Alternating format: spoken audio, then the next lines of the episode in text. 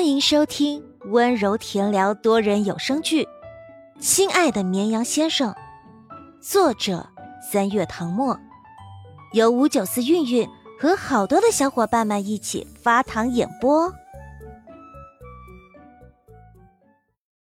第五十章，他心里淌过一阵暖意。可惜消息发过去十几分钟了，那边却没有回复。陆眠盯着聊天对话框，猜想他是不是在忙。宋宋啃完一个鸡腿，自以为很了解的样子。还有说肯定很忙啊！发生了这种事，就算澄清了，后续也还有很多事情要处理，估计都没时间看消息。陆眠抿抿唇，说不出是失落还是难过，只是没有再看手机了。宋宋却没有打算就此放过他，轻咳了两声。陆眠同学，你要不要交代一下，你跟江时宴是怎么勾搭上的？陆眠一噎，什么叫勾搭？好吧，我说错了。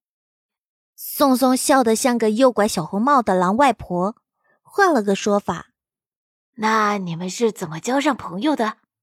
陆眠吃了块红烧排骨，不知从何说起。他和姜时宴是什么时候成为朋友的？回想一下，好像是从那次宴会上，他们觉得无聊，结伴从华丽的宴会厅偷偷溜走，坐在路边的台阶上吃麻辣烫。革命友谊就是从那个时候建立起来的。整个午饭时间。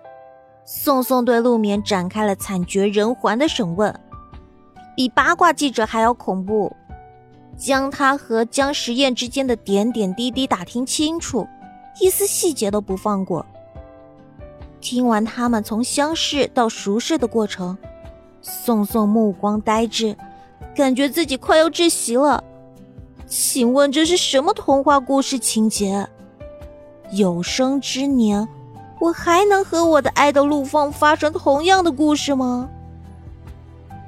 陆眠慢吞吞吃完剩下的饭，看了一眼手机，已经过去半个小时，姜时宴还是没有回复他的消息。他现在开始担心，他是不是真的受到绯闻的影响？娱乐圈果然不像他想象中那么简单。难怪每次小姨进组拍戏都一脸苦大仇深。他是导演尚且如此，更不用说演员了。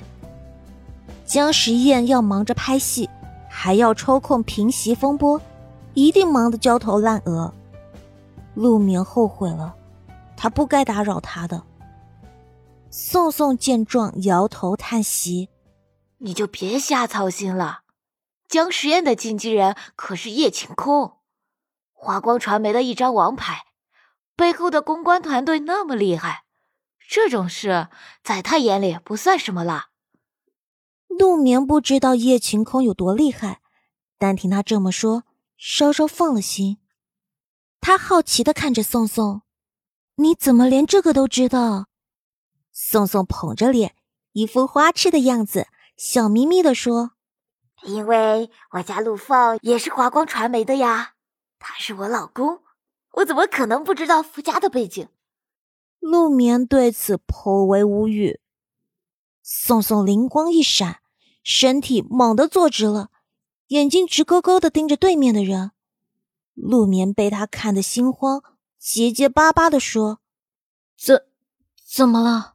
宋宋两只手捧住他的脸，眼里装满了巨大的惊喜。我怎么忘了？陆放和江实验室同门师兄弟。他们的关系一直很不错，陆放还帮他宣传过电视剧呢。所以呢，你现在搞到了姜时宴，四舍五入，不就等于我搞到了陆放？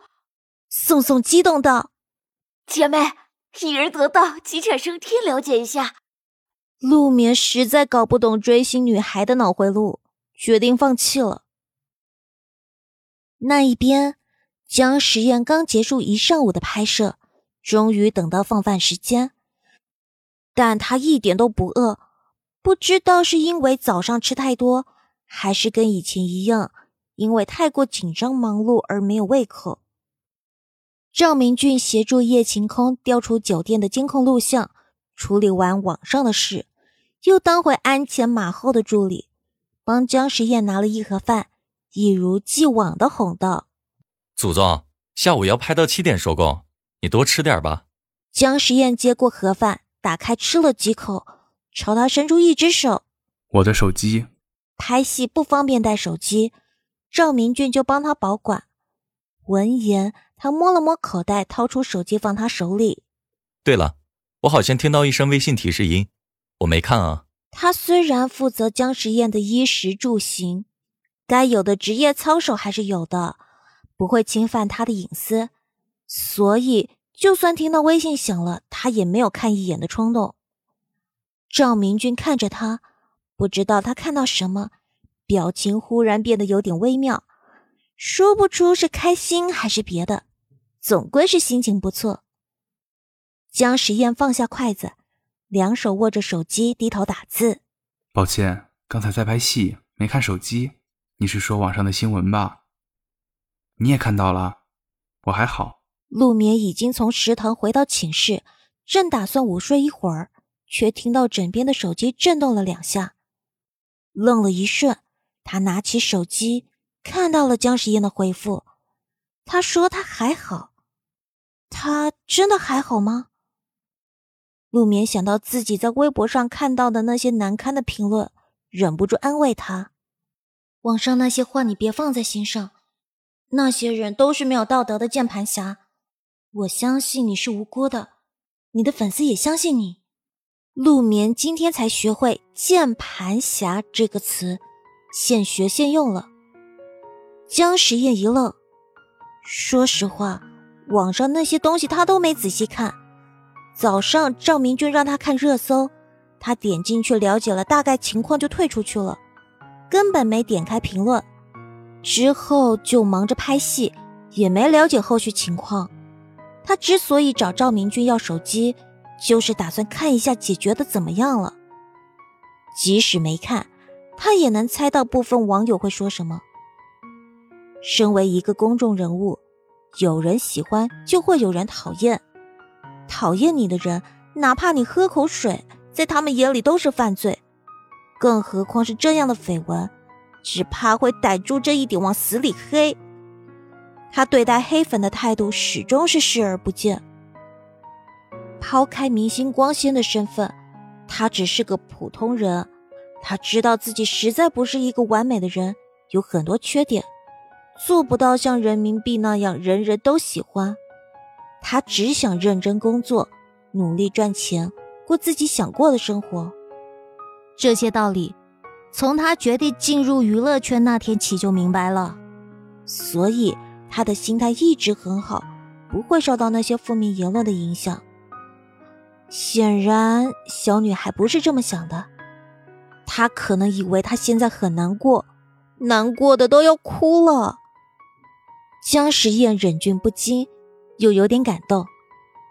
一个即将高考的学霸不关注学习，反而关注网上的娱乐新闻，光是想想都让他心里淌过一阵暖意。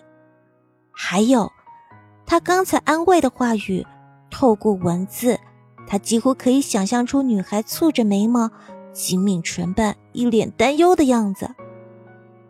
陆眠正在等他回复。手机却忽然嗡嗡震动不停，屏幕上显示对方发来视频邀请，他惊讶的眨了眨眼，又又打视频。